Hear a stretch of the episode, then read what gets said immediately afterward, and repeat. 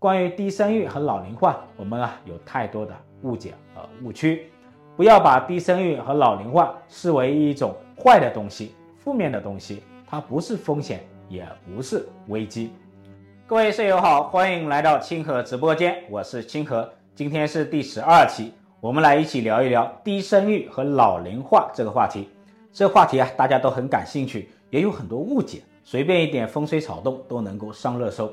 前两天就有一个热搜，叫做“专家称女性独立的副作用是生育下降”，这个话引发了很大的争议啊，很多女性就不满了。有人说：“专家，我们生不生孩子跟您没关系。”还有人说：“别总把生不出韭菜这个锅甩给我们女人。”这个专家呢，就是人口专家梁建章。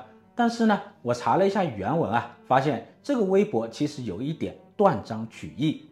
在接受《中国企业家》杂志这个访谈时，梁建章的原话，他的原文是这么说的：少子化最重要的原因之一是女性的独立，生孩子的机会成本很高，也会影响职业发展。但是如果把女性平权做好，并且给予她们很好的生育福利，就能够同时提高女性地位和生育率。他们做了一个相关性的分析。说只要生育福利做得好，女性独立不一定会导致生育率下降，还有可能上升，大致是这个意思哈。但是尽管如此啊，因为生育这个话题实在太敏感了，谁都有发言权。梁建章的很多观点呢，还是有很大争议的。梁建章呢是携程的创始人，后来把携程带到行业第一之后呢，他这个学霸就去美国读了一个经济学博士，实现自己的学术理想。他先到斯坦福，后来呢又去芝加哥大学经济系。跟着贝克研究人口问题，学生回国之后呢，梁建章一直在积极的呼吁放开生育，同时呢一直在鼓励生育。为了催生啊，他可以说是操碎了心。他建议发生育补贴、购房补贴、增加产假、建托儿所等办法来什么提高生育率。所以啊，梁建章也被称为催生专家。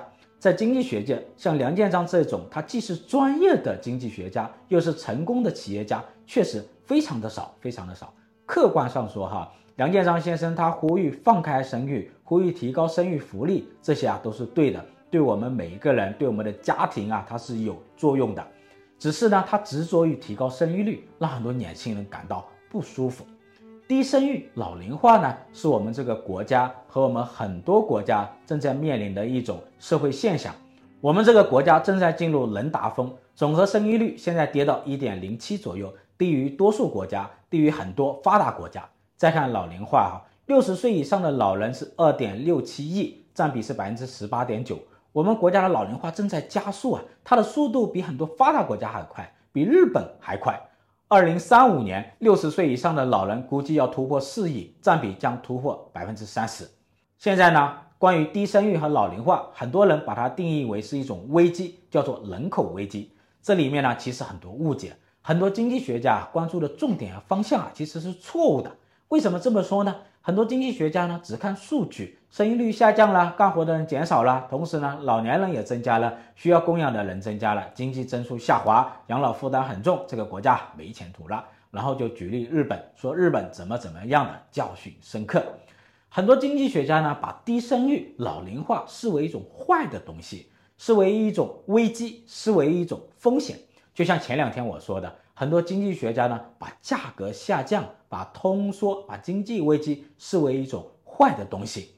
他们喜欢啊价格持续的、一直的上涨，喜欢只赚钱不赔钱的市场，喜欢经济一直的繁荣。他们还喜欢你们一直的生孩子。结果呢，人财两旺，皆大欢喜啊！其实啊，这个关注的方向是错的，观点呢也是错的。低生育啊，它是一个结果。这个结果怎么来的呢？从全球范围来看，从逻辑的角度来看，是每个人根据自己的实际情况做出的选择，然后形成了这一种结果呀。生育也是一种人的经济行为，生育市场它也是一种自发秩序，也是一种市场啊。高生育也好，低生育也好，都是生育市场的一个结果。如果低生育有问题，那么我们每一个人根据自己的实际情况做出的选择，不就有问题了吗？如果这个逻辑是对的。那么我们每一个人根据自己的实际情况来做出的决定，有可能是错的，所以这个逻辑啊，它是不成立的。两百年前，亚当·斯密就说过，每个人在自己所处的环境下做出的判断，会大大优于任何政治家和立法者能够为他们做出的判断。这就是经济学的逻辑。经济学的逻辑啊，不是说不生孩子是对的，生孩子是不对的，也不是说每一个人的每一个决策啊都是对的，不是这个意思，而是什么呢？而是说我们每一个人的自由选择这一种机制，它是最优的，这种机制是最有效率的。每个人、每个家庭会根据自己的实际情况做出选择，选择生不生孩子，什么时候生孩子，生几个孩子。每一个人、每个家庭在享受着生孩子带来的所有的幸福、快乐、效用，同时呢，也承担这一切带来的烦恼、痛苦、成本和风险。再看老龄化，有些经济学家把老龄化也视为一种坏的东西，视为一种风险、一种危机。你看，老龄化来了，人口红利消失了，出口赚的外汇也减少了，消费也下降了，这个国家没有活力了，这多可怕呀！这种想法很普遍，但是呢，这种想法其实更可怕，它比较平庸，而且是错误的。老龄化它是怎么来的呢？古代社会有没有老龄化？当然没有啊，大多数人在三四十岁就死掉了，没有哪一个朝代是有老龄化的烦恼的。老龄化只有现代社会才有啊。只有一个国家的经济进步，温饱解决了，医疗技术也更好了，人的寿命才能延长，这个社会呢才能够进入老龄化社会。如果把老龄化视为一种坏的东西，不就等于说老年人没有用吗？是社会的负担吗？不就否定了什么经济进步、社会文明吗？所以啊，老龄化不是坏的东西，它不是风险，也不是危机，而是社会文明的表现，经济发展的结果。以上这些啊，就是关于低生育和老龄化的一些比较普遍性的误解。我们要把微观经济学学好呀，把经济学的基本原理学好呀，不能只看表面，只看数据，只看经验，而忽视了逻辑。那么正解是什么呢？我们该如何正确地认识低生育和老龄化呢？我们真正要关注哪些内容呢？这就是我接下来重点要讲的。关于低生育和老龄化，我们真正要关注的是以下六点。第一点，关注我们个人的生育权。有人说啊我不生，我一个都不生，或者我生一个就够了，放开二胎、三胎都跟我没有关系。其实啊，不是的，生不生是一回事，有没有生育权利是另外一回事啊。我们需要关注的是个人的生育权。为什么呢？现在人口结构的问题啊，其实跟生育被干预有很大的关系。你看，一九六三年到一九七五年这段期间，人口有一个生育高峰，然后呢，他们的下一代八零后、九五前又是一波生育的高峰期，再接下来就是孙辈了。二零一二年到二零一九年这一波也是一个生育高峰期，所以啊，八零后前后两代人加起来，这三代人都是比较辛苦的，都是非常卷的。你看，现在网上八零后很少说话了，他们是中国第一代网民啊，但是他们现在不说话了，为什么？都在忙着还房贷，忙着急娃呢。生育被干预啊，就容易出问题。生育是一种市场，干预生育市场，干预人口的供给，干预生育的价格和成本，就会有问题。有什么问题呢？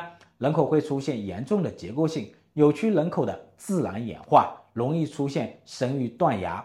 要不呢，就生育人口大规模的增加；要不呢，就人口突然的断崖。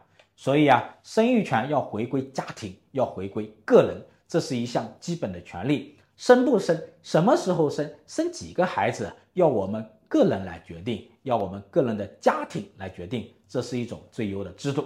这里呢，我需要再说明一下哈，我们说这种自由决策的这种制度是最优的制度，并不是说每一个人每一个决定都是对的。自由决策是一种竞争机制，每个人在这种竞争机制下决策，对自己生孩子的行为负责，享受呢孩子带来的幸福。同时承担一切的成本和风险。第二点，我们需要关注的是什么呢？关注的是哪些不合理的因素增加了我们生育的成本，让我们想生而不敢生。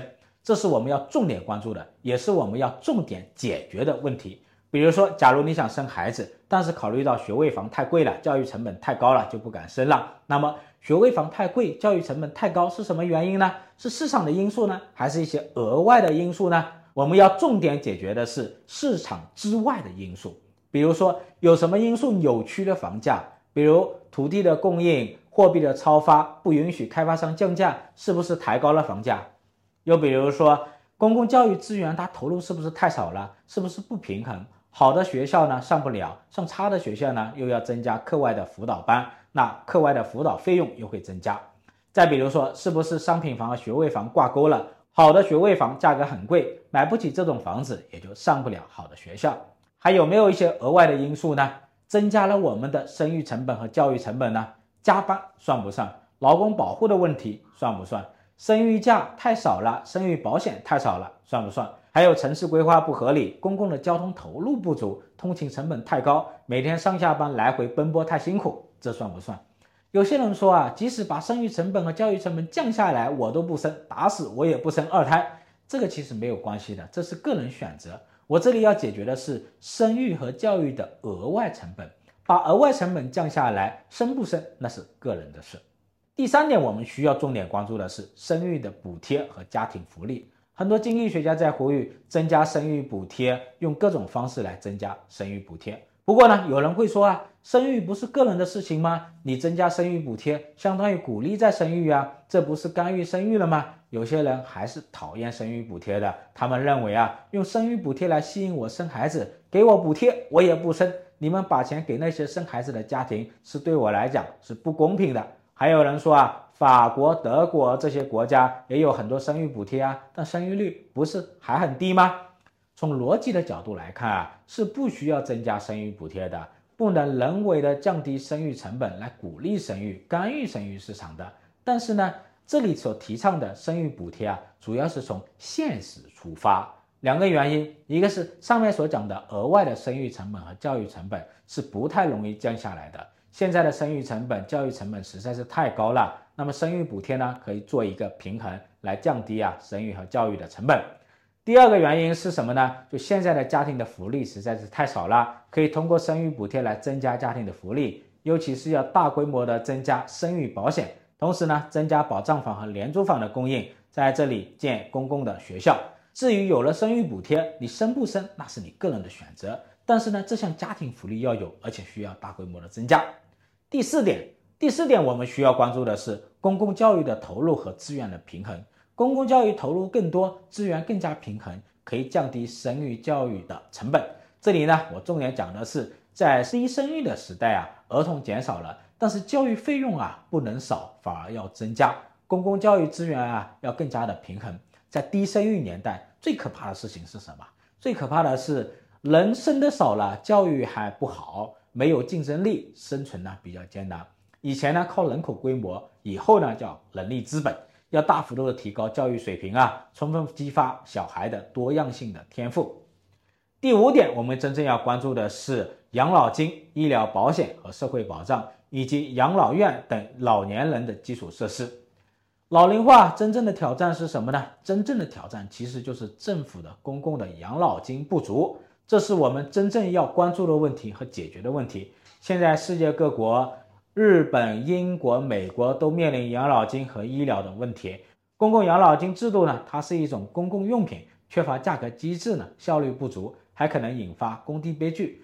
比如说，每个人都反对退休时间的延迟，很多国家的人啊都反对，所以呢，它很难延迟。为什么？因为每个人啊都想早一点领退休金啊，早点拿到养老金啊，多拿几年养老金。每一个人呢都不想吃亏，晚一点退休啊，就少拿几年养老金。要命的是啊，失业的老人他找不到工作呢，也拿不到养老金，那怎么办？所以政府啊要未雨绸缪啊，在工业化时代、人口红利期啊，老养老的压力它不大，大家呢都拼命的挣钱纳税，政府可以投资一些基建，但是呢不能把钱啊都用完了，更不能欠下一堆的债，等到老龄化阶段，很多人都退休了，未富先老，没有养老金，那就麻烦了。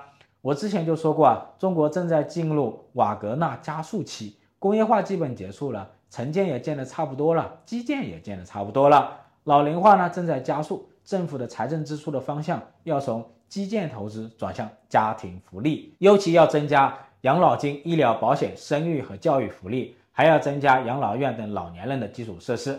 那养老金问题怎么解决呢？用国有资产来注入社保基金。但是呢，现在的难题是未富先老，债台高筑，很多省份的养老金不足啊，地方政府呢还欠一大堆债，那怎么办呢？我之前就讲过啊，划拨国有资产注入社保基金，大幅度的提高农村家庭的养老金额度。为什么要划拨国有资产来注入社保基金呢？原因有两个，一个是国有企业之前在社保基金里有历史欠费，以前的国有企业的员工没有社保的，但是退休后他们有退休金。国家社保基金成立时啊，很多国有企业的员工他成立了社保账户，但是呢，国有企业没有缴足够的保费，这就形成了一笔巨大的历史欠费。这笔欠费呢，靠后来的年轻人缴纳的社保和税收来填补。现在国有企业要把这一笔费用补上。第二个原因是国有企业的使命是什么？国有企业为什么存在？它的目的是什么？价值是什么？它的使命是什么？如果国有企业定为市场企业，比如说那些上市公司一样市场企业，那么国有企业就要打破它的垄断，跟民营企业一起来竞争。如果把国有企业定位为服务于民生，那么国有企业的产品和价格就需要下降，利润就要上缴，资产就要充实社保基金，这才叫服务于民生。不能挣钱的时候是国计民生，要出钱的时候就是市场企业，不能什么好处啊，它都占着。现在政府的意思也是划拨国有资产来充实社保基金，这些年的比例啊确实也在上涨。除了国企之外呢，确实没有太多的资产来注资了。第六点要关注的是产业变迁和基础科研的投资。一个国家进入了老龄化社会之后，人口的结构的变化会影响经济和产业的变化，经济增速呢有可能会下降，婴儿儿童产业的市场规模可能会下降。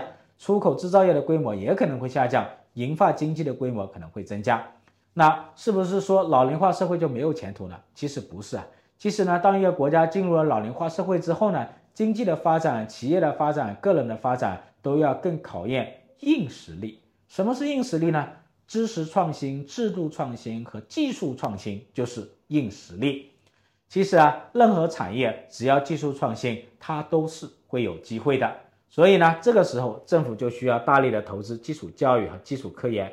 像日本在泡沫危机之后，人口快速的进入老龄化，那日本就大规模的投资基础科研，帮助日本的企业向核心技术领域转型。现在呢，日本的科技企业的竞争力还是比较强的。好的，到这里呢，我要做一个总结。关于低生育和老龄化，我们啊有太多的误解和误区，不要把低生育和老龄化视为一种坏的东西。负面的东西，它不是风险，也不是危机。不要过度的关注老龄化之后呢，经济在下降啊，这个国家没前途啊。我们真正要关注的是什么？我们真正要关注的是上面六点：第一，个人的生育权；第二，哪些不合理的因素增加了我们的生育成本，要去除；第三呢，生育补贴、家庭福利；第四呢，增加公共的教育投入和资源的平衡；第五呢，增加养老金、医疗保险、社会保障以及养老院等老年人的基础设施。还有第六点，第六点就是关注产业的变迁和基础科研的投入。好的，这一期清河直播间就到此结束了，我们再见。